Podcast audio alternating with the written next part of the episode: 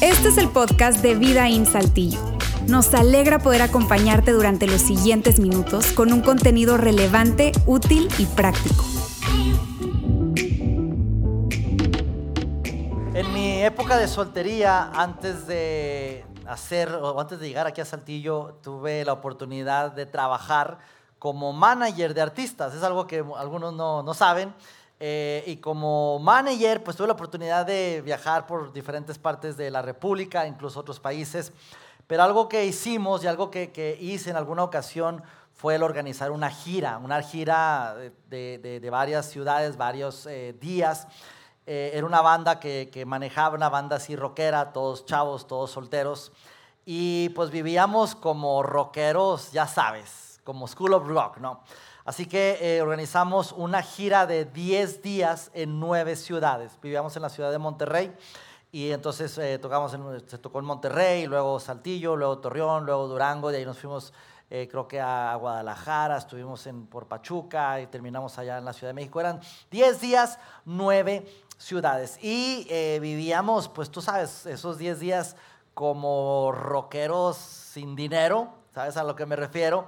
Recuerdo que llegábamos a los, no sé, a un centro comercial y este, pues pedíamos una hamburguesa y de tomar, pues eh, para ahorrarnos la bebida, andamos ahí por las mesas y agarramos uno de esos, de esos vasos este, que ya están solos, les quitamos la tapa, tiramos el resto, son refil, lo rellenamos, tapa nueva y listo, bebida nueva refiliada. Así, durmiendo en el piso, en la van, etc. Y aparte de ser manager, pues yo manejaba la, van, rentamos una van por 10 días y anduvimos viajando. Más o menos como al séptimo día ya andábamos cansadones, porque era llegar a la ciudad, eh, llegar al lugar del evento, ver cómo está ahí toda la situación, luego hacer prueba de sonido, luego el, el concierto en la, en la noche, este, no sé, terminábamos 10, 11 de la noche más o menos. Después de ahí era cenar y agarrar la camioneta para ir a la siguiente ciudad y pues prácticamente viajar eh, durante la noche.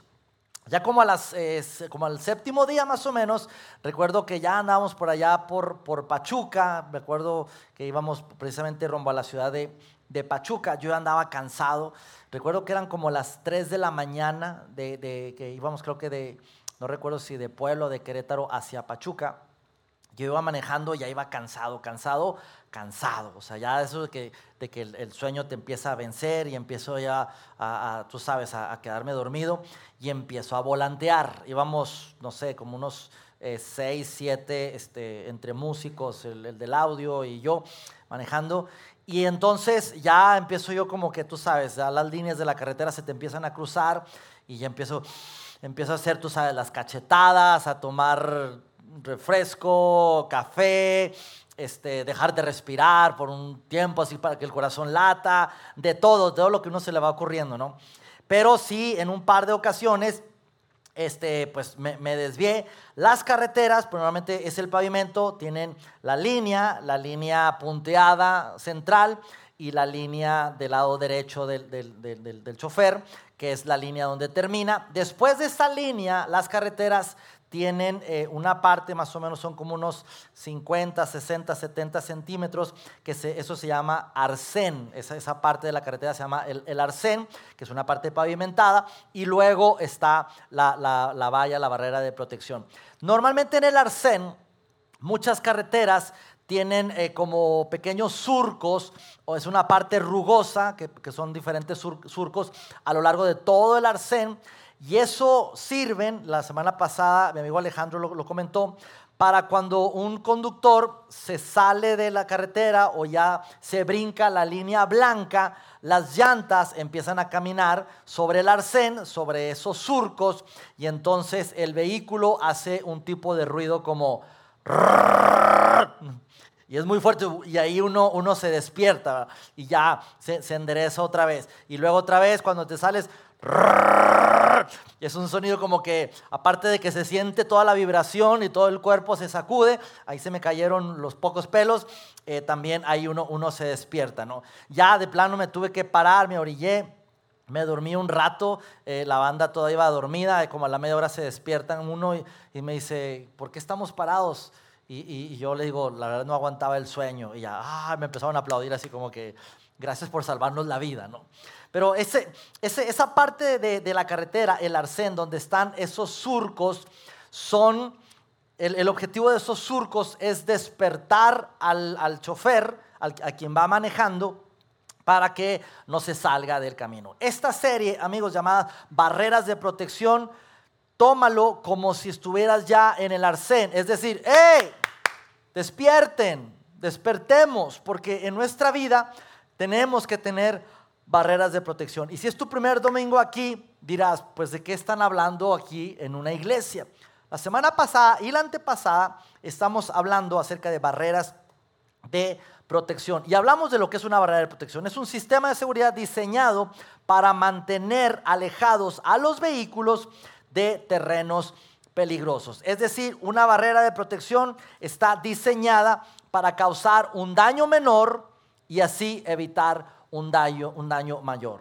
Preferimos darle una tallada, un rayón a nuestro auto, un golpe en la fascia, un golpe en la defensa, un pequeño golpe, una pequeña bolladura en el auto y no causar un daño mayor como una salida de carretera, una volcadura o incluso ya irse a un barranco o ya incluso hasta perder la muerte, perder la vida y, caer en, muerte. Así que eso es el objetivo de las barreras de protección. Y ahí la pregunta, ¿y eso qué tiene que ver conmigo? ¿Qué acaso es una iglesia que enseña educación vial? ¿O que, a qué vine a esta iglesia este domingo? Bueno, precisamente hemos estado hablando de que debemos de responder a una pregunta y quiero que pienses por un momento esos momentos de tu vida, valga la redundancia, donde has tenido alguna situación de arrepentimiento, donde has mencionado frases como, bueno, es que una cosa me llevó a la otra. Frases como, ¿cómo fui a meterme en esa situación? Frases como, ¿en qué estaba pensando cuando me metí a esa deuda. Y precisamente ahí es donde nos damos cuenta de cómo se vería nuestra vida si tuviéramos barreras de protección en otras áreas de nuestra vida. ¿Cómo se vería nuestra vida si hubiéramos tenido barreras de protección en nuestra vida financiera, en nuestra vida matrimonial? ¿Cómo se vería si tuviéramos barreras de protección en diferentes áreas de nuestra vida? Y la semana pasada arrancamos con una de las áreas a proteger de nuestra vida y era prácticamente el área relacional, lo que tiene que ver no con familia, no con matrimonio o hijos, pero con relaciones, voy a decirlo así, de amistad, compañeros, socios, compadres, vecinos, barreras de protección en nuestras relaciones. Y básicamente hablamos cómo nuestras amistades siguen determinando la dirección y calidad de nuestras vidas. Que muchas veces es necesario poner una barrera de protección ante ciertas relaciones de amistad o de compañeros de trabajo o vecinos o de escuela, porque el no poner esas barreras de protección, muchas veces esas amistades nos llevan o nos pueden llevar a terrenos los cuales no queremos pisar. Y eso fue la semana pasada. Hoy, este domingo, vamos a hablar de un área en particular, que es un área donde nos cuesta mucho trabajo poner barreras de protección. Porque es una, área, una área de nuestra vida en la cual nos resistimos a poner barreras de protección. Y hablo específicamente de poner barreras de protección para la vida sexual.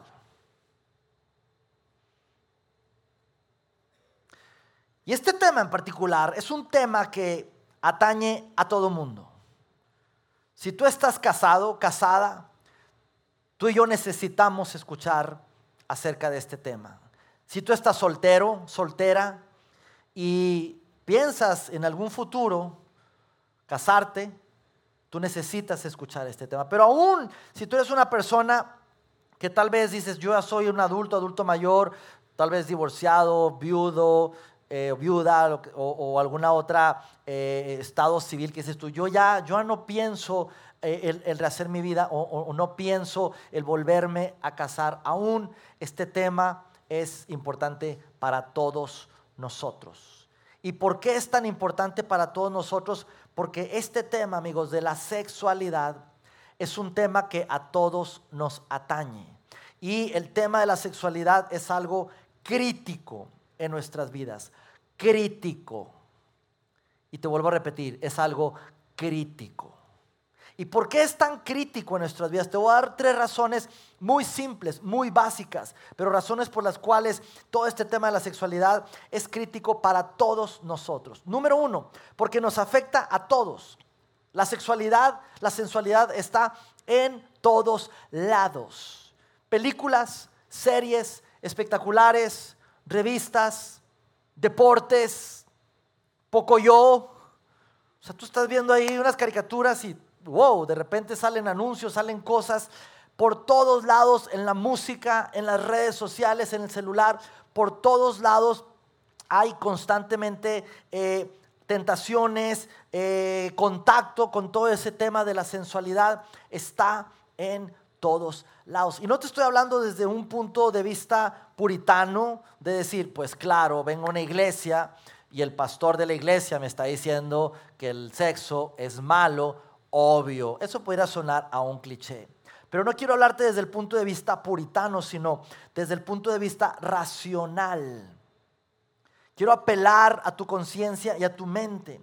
Y estarás de acuerdo conmigo en que nuestra cultura, nuestra sociedad, la presión social que hay es bastante fuerte en cuanto a empujarnos al límite de lo sensual, empujarnos al límite de la sexualidad. Y entonces animamos a nuestros jóvenes a, practicar una sexualidad responsable, a, escuchar cierto estilo de música, a ir a ciertos lugares muy al límite, vestuario, lo que se escucha, donde se ve, toda esa presión social, pero criticamos a la adolescente que sale embarazada. Y decimos, ay, ¿por qué no te cuidaste?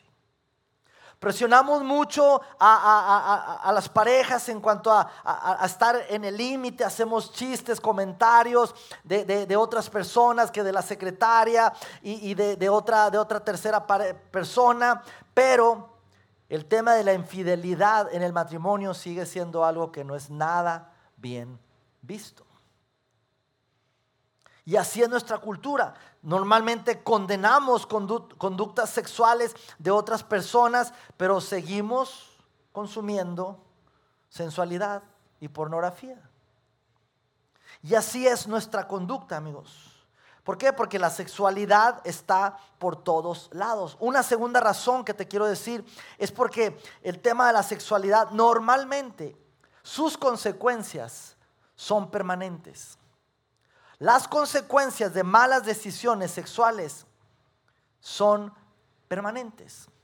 Tú puedes tomar una mala decisión financiera y tal vez te vas a la, quiebra, estás en una deuda fuerte, pero eso con el tiempo puede salir y lo resuelves. Tú puedes tomar una, una, mala decisión laboral y tal vez no es el trabajo, tal vez te despiden, pero eso te puedes recuperar de eso. Un mal negocio que intentaste hacer y no salió, te recuperas de eso. Te metiste a estudiar una carrera y no era la carrera que tú querías y bueno, perdiste cuatro años de tu vida, pero te recuperas de eso. Pero en el tema de la sexualidad, muchas veces quedan ahí cicatrices para siempre.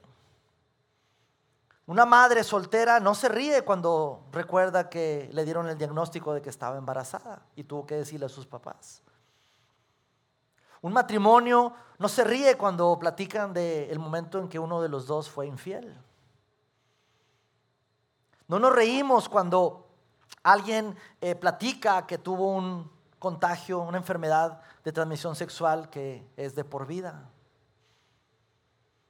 No nos gusta ver, ni nos reímos, ni nos causa gracia el ver a tanto niño naciendo sin una figura paterna. ¿Por qué? Porque son consecuencias prácticamente de por vida. La razón es porque es un área muy crítica, porque sus consecuencias normalmente son de toda la vida. Y una tercera razón que te quiero decir es la siguiente, como una como un deseo sexual, el deseo sexual no se sacia, se alimenta, como cualquier deseo. Como el deseo de la comida, simplemente se alimenta, no se sacia. Las drogas es una peculiaridad, que el, deseo de consumir drogas no se sacia, se alimenta. Y lo que se busca es una experiencia y la siguiente experiencia que sea más fuerte, mejor, eh, de, mayor impacto, y la que sigue mayor y la que sigue mayor, y eso lleva a el desastre. Lo mismo con el deseo sexual. El deseo sexual no se sacia, se alimenta y eso te lleva de una cosa a otra cosa, a otra cosa y a otra cosa. Por eso es tan especial este tema de la sexualidad y por eso necesitamos poner, amigos, barreras reforzadas de protección. Piensa por un momento, si tú fueras Dios y amaras al ser humano como Dios nos ama a nosotros los seres humanos, si tú fueras Dios, ¿qué le dirías a la humanidad? Si tú fueras Dios y tienes un amor por la gente, diviértanse, emborráchense y tengan sexo libre. ¿Eso le dirías a la humanidad si los amaras? ¿Verdad que no? ¿Lo harías con tu hija? No. ¿Le dirías a tu esposa, mi amor, yo sé que eres mi esposa, pero diviértete? ¿Verdad que no? ¿Por qué? Porque los amamos. Amamos a esas personas. Así que si tú fueras Dios, ¿qué dirías a la humanidad? Sabes que Dios nos da un consejo respecto a la impureza sexual, al pecado sexual. Y nos da un consejo muy práctico, con una palabra, que hoy quiero traerlo a ustedes como barrera de protección. Y Dios nos da este consejo a través de la voz de Pablo. Pablo escribe esta, carta, este escrito a un grupo de personas de la ciudad de Corinto. Corinto es una ciudad que todavía existe en Grecia. Y ahí en esa gente, esa gente de Corinto, Pablo le escribe lo siguiente, y es la barrera de protección de la cual vamos a hablar el día de hoy. Y es una palabra que muy seguramente muchos de ustedes la han escuchado en cuanto, en cuanto, perdón, a todo este tema de la inmoralidad sexual. ¿Qué dice Pablo? Dice lo siguiente, huyan de la inmoralidad sexual. Huyan, aléjate, córrele, no coquetees con ella, no te hagas el valiente. No te hagas el, que, el, espiritual de decir, no, yo, yo puedo con esto, yo, yo puedo manejar esta tentación. No enfrentes, huye huye de la inmoralidad sexual. Y es precisamente lo que nosotros diríamos a cualquier persona que amamos. Esposas, ¿qué le dirías a tu esposo? Huye. No te hagas el valentón ahí con esa secretaria. Huye. ¿Qué le diría esposo a tu esposa? Mi amor, huye. No te hagas la valiente. Huye. ¿Qué le dirían papás a su hija? que anda un galán ahí, un, pues una galana, un garañón, sopilote, hijo de la guayaba. ¿Qué le dirías? Primero pásame el teléfono, huye y pásame el nombre para matarlo. Como papás. Hija, huye, no te hagas la valiente. Hijo, huye. ¿Qué le dirías a tu hermana? Huye.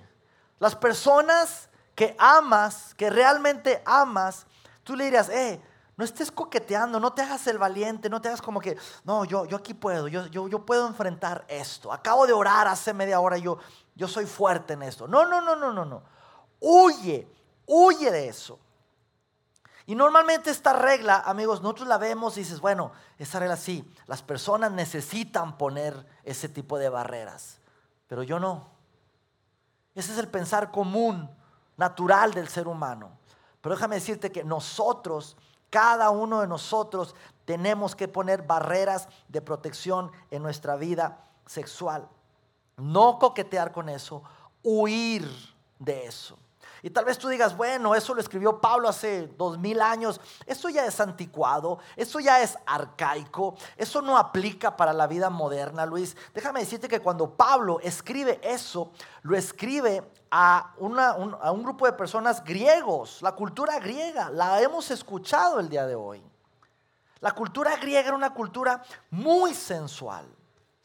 Había mucho sexo en la cultura griega. De hecho, Muchas de, de, las creencias religiosas se combinaban con la sexualidad. Muchos ritos religiosos combinaban sexo en los ritos religiosos. Degenerado, degradado. Padres con hijos, entre hermanos. Eran cosas tan, tan bajas, tan fuertes. Y esa era la cultura griega. Así que Pablo cuando escribe esto, pues él sabe de lo que está hablando. Huye de ahí. Huye de la inmoralidad sexual. No te hagas el valiente. Y huir muchas veces, amigos, este puede ser incluso hasta hasta criticado, hasta como que, ay, qué ridículo, ay, ¿por qué se fue de ahí? Ay, si no iba a pasar nada, uy, qué santurrón, uy, ¿no será que, no le gustan las mujeres? ¿O no será que no le gustan los hombres? ¿O no será que está confundido? ¿O, o anticuado? Mucha crítica. Pero Pablo dice que te importe un cacahuate la crítica, huye de ahí. Te platico algo que me sucedió en mi vida de estudiante. Los que han estado conmigo en los ambientes de jóvenes conocen esta historia. Mi esposa la conoce. Pero cuando estaba yo en la época de estudiante me sucedió algo muy peculiar. Y se los platico y no voy a exagerar en, esta, en, nada de esto. Pero estábamos en la escuela, en un salón, el maestro dice, amigos, este, vamos a hacer un trabajo en equipo, así que júntense en equipos para hacer un trabajo. Y tú sabes, cuando, cuando dicen trabajo en equipo en la escuela, tú luego, luego levantas la cabeza y ves con tus amigos, como que, tú y yo, sí, sí. Nosotros, nosotros sí, nosotros. Y en, ese salón éramos cinco amigos los que nos juntábamos para todos lados. Éramos tres hombres y dos mujeres. Así que éramos los que siempre nos reuníamos y una de mis amigas tenía una computadora en su casa. Ahora, déjate, pongo en contexto. Estamos hablando de 1992, 93, bola de coyotes, lobos que andan por ahí. Eh, pero esa era la fecha. Sí, esa era la fecha. Así que este, no era común tener una computadora en la casa y, una de esas eh, compañeras tenía una computadora en, su casa. Así que, eh, nos vamos, sí, lo hacemos ahí en tu casa. Ok, nos fuimos a su casa. Mi amiga vivía sola con sus hermanos, sus papás vivían fuera.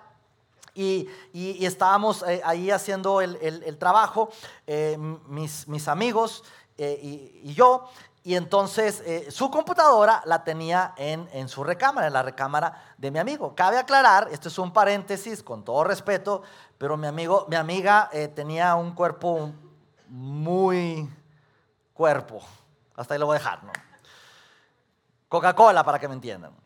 Y entonces este, están mis amigos ahí y uno de mis amigos dice, este, ¿sabes qué? Me dio hambre, voy a la tienda a comprar algo. Y sale a la tienda no había Oxos en aquel entonces, al menos no en mi ciudad. Y mi otro amigo dice, ah, yo te acompaño, vamos. Y van a la tienda, pues era la, típica tienda, la tiendita de Don Chon, ¿no? Ahí la, la tiendita de la esquina. Y mi otra amiga dice, ah, yo también los acompaño. Y se van los tres, ¿no?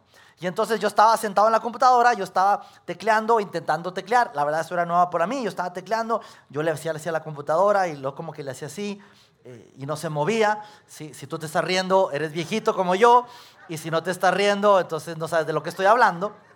Y entonces es como que dónde se le mueve aquí, pero ahí estaba, estaba tecleando y estaba sentado y, de pronto mis tres amigos se van, se van a la tienda y quedamos eh, solo mi amiga y yo en su recámara, solos, en la casa sola.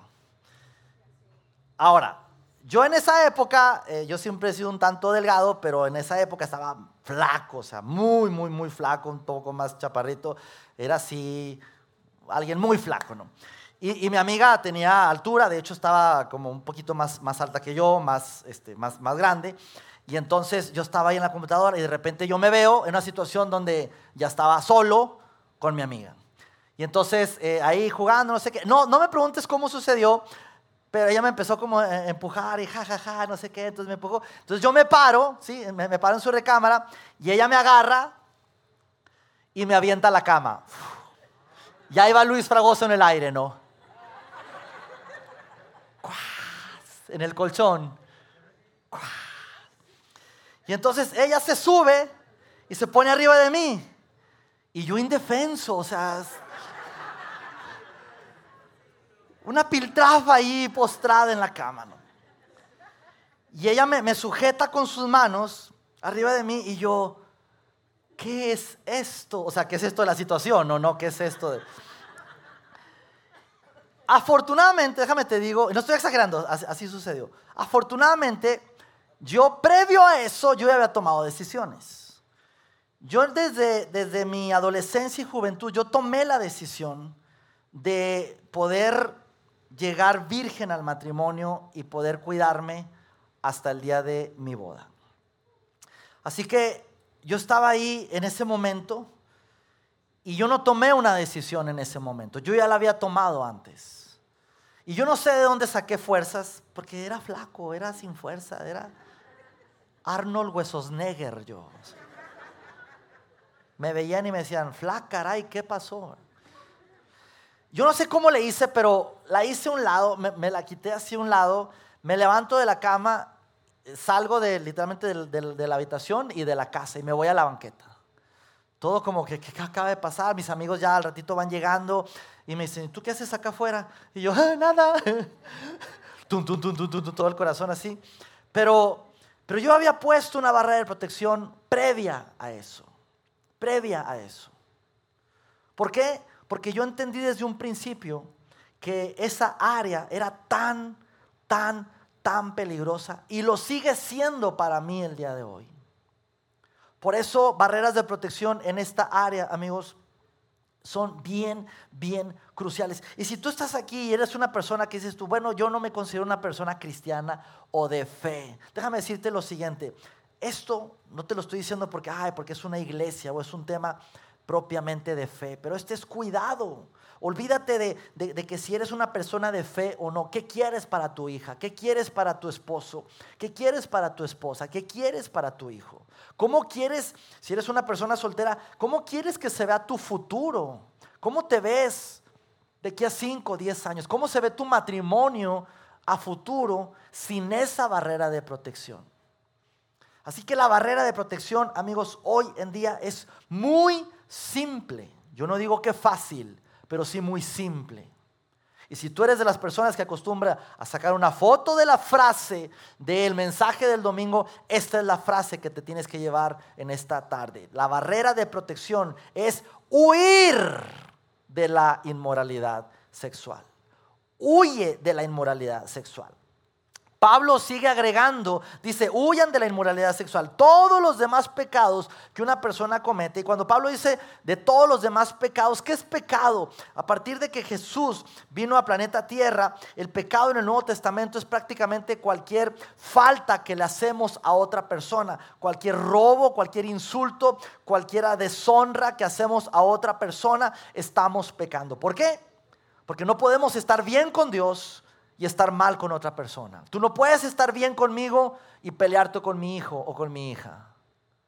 Tú no puedes estar bien con Dios o aparentar tener una buena relación con Dios o decir que amas a Dios si estás mal con alguien, si ofendes a alguien, si robas a alguien, si desilusionas a alguien, si lastimas a alguien, si deshonras a alguien.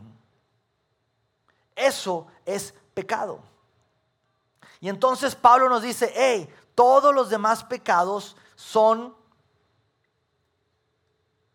contra, dice, todos los demás pecados que una persona comete, y ahorita vamos a, ver qué sigue del versículo, en este caso el pecado está hablando del pecado sexual. ¿Y qué es el pecado sexual? El pecado sexual es hacer algo que potencialmente lastime a otra persona a través de mi comportamiento sexual. Así que si tú eres una persona que cree en Dios o que no cree en Dios, pero lastimas a alguien a través de un comportamiento sexual inapropiado, tú estás pecando. Pero mira lo que dice Pablo. Todos los demás pecados que una persona comete están fuera del cuerpo. Los que no son de inmoralidad sexual. Pero los que son de inmoralidad sexual, el que comete inmoralidades sexuales peca contra su propio cuerpo. Y aquí esto se pone muy interesante porque cuando uno comete un pecado de inmoralidad sexual, estás cometiendo un pecado contra tu propio cuerpo. ¿Y qué se refiere contra mi propio cuerpo? Mira lo que dice Pablo en el siguiente versículo. ¿Acaso no sabes que tu cuerpo es templo del Espíritu Santo, quien está en ustedes y al que han recibido de parte de Dios? Ustedes no son sus propios dueños. Si tú eres una persona que, que cree en Dios, Dios está en ti. Y ahora tu cuerpo, tu vida le pertenece a Dios. Entonces, si tú cometes una inmoralidad sexual, estás pecando contra tu propio cuerpo. Pero tu valor como persona lo da el hecho de que Dios esté en ti. Te pongo un ejemplo. Llega un ratero y te dice, este es un asalto, dame tu cartera. ¿Y tú qué haces? Ah, sí, permíteme. Sacas tu cartera, le sacas el dinero, le sacas las tarjetas, y le dices, ahí está mi cartera. Y el ratero te va a decir, no, no, no, no, y aparte es de la América, nada que ver, o sea, lo que vale no es la cartera, lo que vale es lo que trae la cartera, ¿correcto? Así que el ladrón no propiamente quiere la cartera, quiere lo que trae la cartera, quiere el dinero, quiere las tarjetas, porque lo que le da el valor a la cartera, obviamente, es lo que trae. Lo que te da valor a ti y a mí como personas es lo que tenemos dentro. Es Dios que habita en nosotros. Eso es lo que le da valor a nuestras vidas. Por eso Pablo escribe lo siguiente, ustedes no son dueños o sus propios dueños. ¿Por qué? Dice Pablo, porque fueron comprados por un precio. Alguien pagó por ti ya, por tu vida. Ya fuiste comprado por un precio y un precio muy alto. Y quien te compró, déjame decirte que vale mucho. Año 2014, hace nueve años, se compró una guitarra acústica o electroacústica de una marca llamada Stratocaster. Los que son guitarristas conocen esa marca, es una marca muy buena. 1.800 dólares costó esa guitarra en el año 2014. Dos años después, año 2016, esa guitarra se vendió en 45 mil dólares en dos años aumentó su valor de, de 1.800 dólares a 45 mil dólares. ¿Debido a qué? A que esa guitarra perteneció a Eric Clapton. Y Eric, Clapton la vendió, incluso la firmó. Y ahora esa misma guitarra, misma madera, mismas cuerdas, pasó de 1.800 dólares a 45 mil dólares. ¿Qué es lo que hizo más valiosa esa guitarra? Eric Clapton, quien poseía esa guitarra. Y tú y yo, amigos, pertenecemos ahora a Dios. Así que nuestro valor es incalculable. Y si nosotros nos lastimamos, cometemos una inmoralidad sexual, estamos pecando contra nuestro propio cuerpo. Y si se trata de lastimar o, dañar a otra persona, estamos dañando a otra persona que le pertenece a Dios. Y hasta el día de hoy, amigos, no estoy hablando de que si el sexo es bueno o es malo, porque muchas personas me preguntan, sobre todo muchos jóvenes, Luis, ¿y entonces el sexo es malo o es bueno? Yo te digo en esta tarde, con toda seguridad, escúchame bien, sobre todo jóvenes y adolescentes, el sexo no es bueno. Es buenísimo, buenísimo.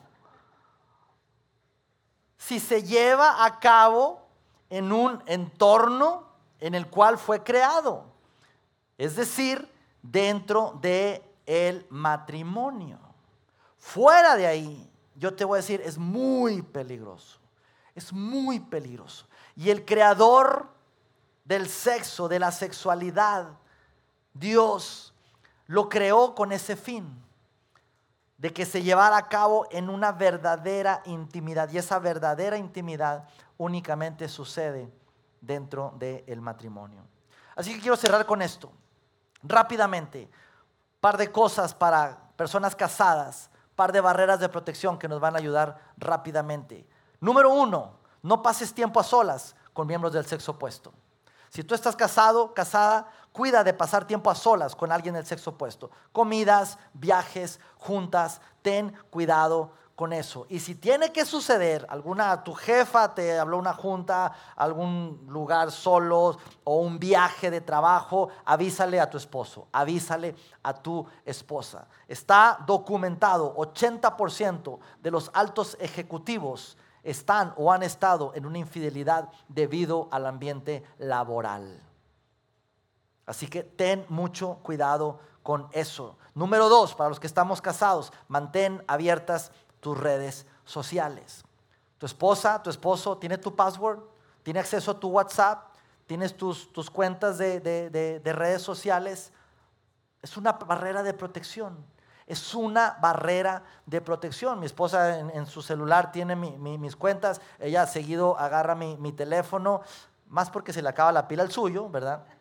Pero, pero ella, ella puede leer todos mis WhatsApp, todos mis mensajes, todos mis, mis, eh, mis, inbox, todo, totalmente acceso. Yo no tengo problema con darle mi celular a mi esposa porque barreras de protección. Cuida eso. Para las personas eh, solteras, personas solteras que están aquí, consejo número uno, sácate los ojos con una cuchara. No, es broma, es broma usa un tenedor. No. pero ya en serio, para los, para los solteros y aún para los casados, tiene que ver con el tema de cuidado de los ojos, sobre todo los hombres. Cuidemos lo que veamos. Hay mucho ataque, mucha distracción, mucha tentación. Cuidemos lo que vemos. Por años eh, enseñé a, a, los jóvenes, pero lo sigo haciendo, y también a los adultos, a los que ya estamos casados. Cuidemos los ojos. Los ojos son potros salvajes. Siempre he hablado de la, de la regla de ping-pong. ¿sí? Es inevitable tener la primera mirada. Es inevitable a veces ver esa, esa primera mirada, pero sí podemos evitar la segunda. Es inevitable ver eh, una escena en la tele, una revista, una imagen, algo que veamos. Esa primer mirada eh, a veces es inevitable, pero la segunda ya es evitable. Por ahí aplicamos la regla del ping-pong. Ping-pong. Yo voy, voy, voy manejando, ping, pong. Es rebote, ping, pong. Ping pong, ¿sí? Y esa regla la hemos hablado por años, la regla del ping pong. No se queden en el ping, ¿verdad? Ping pong, rebote, rebote, rebote, rebote. ¿Por qué? Porque los ojos son un músculo y entre más practiquemos, después ya te es natural, ya nomás ves algo y ya rebotas la mirada. Así que cuida tus ojos. No los saques con una cuchara ni con tenedor, pero sí cuida tus ojos. Y número dos, no pases tiempo solo o sola con alguien de sexo opuesto en lugares aislados. ¿Por qué? Barreras de protección, amigos. Barreras de protección. Es crucial las barreras de protección, sobre todo en el área sexual. ¿Se te hace un tanto extremo esto? Sí, lo es. Pero amigos, vale la pena. No conozco a nadie a nadie que se haya arrepentido de decir, es que puse muchas barreras de protección y pues no creo que disfruté la vida y hoy me arrepiento de haberlas puesto. No conozco a nadie, conozco a muchos que se han dicho, yo no puse barreras de protección y sí he cometido y cometí muchos errores en los cuales hoy me arrepiento. Yo personalmente no me arrepiento de haber puesto barreras de protección y haber llegado virgen al matrimonio, no me arrepiento. ¿Por qué? Porque se puede. Si tú deseas tener barreras de protección, tú necesitas huir. Huir es honrar a Dios con tu cuerpo. Pero para hacer eso, amigos, necesitas barreras de protección. ¿Quieres huir con esto o quieres coquetear con eso? Necesitas huir, correr. Eso es una buena barrera de protección. Señor, gracias. Gracias porque es uno de tus mejores inventos, Señor. El sexo que nos has dado, la sexualidad y todo lo que eso conlleva, Señor, en un entorno de intimidad. Gracias.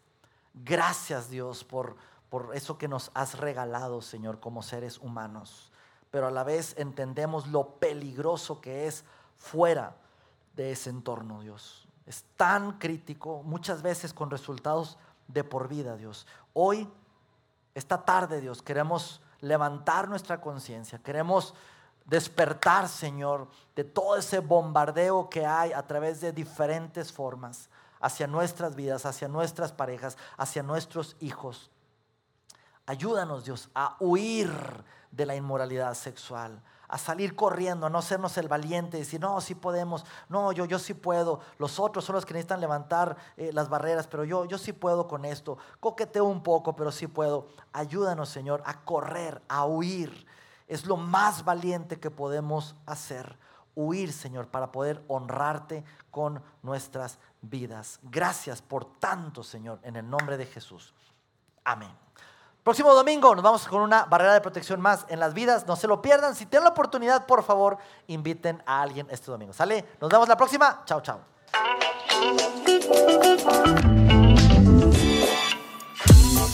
Sigue conectado a los contenidos de Vida en Saltillo a través de nuestro sitio web y de las redes sociales. Muy pronto estaremos de vuelta con un nuevo episodio.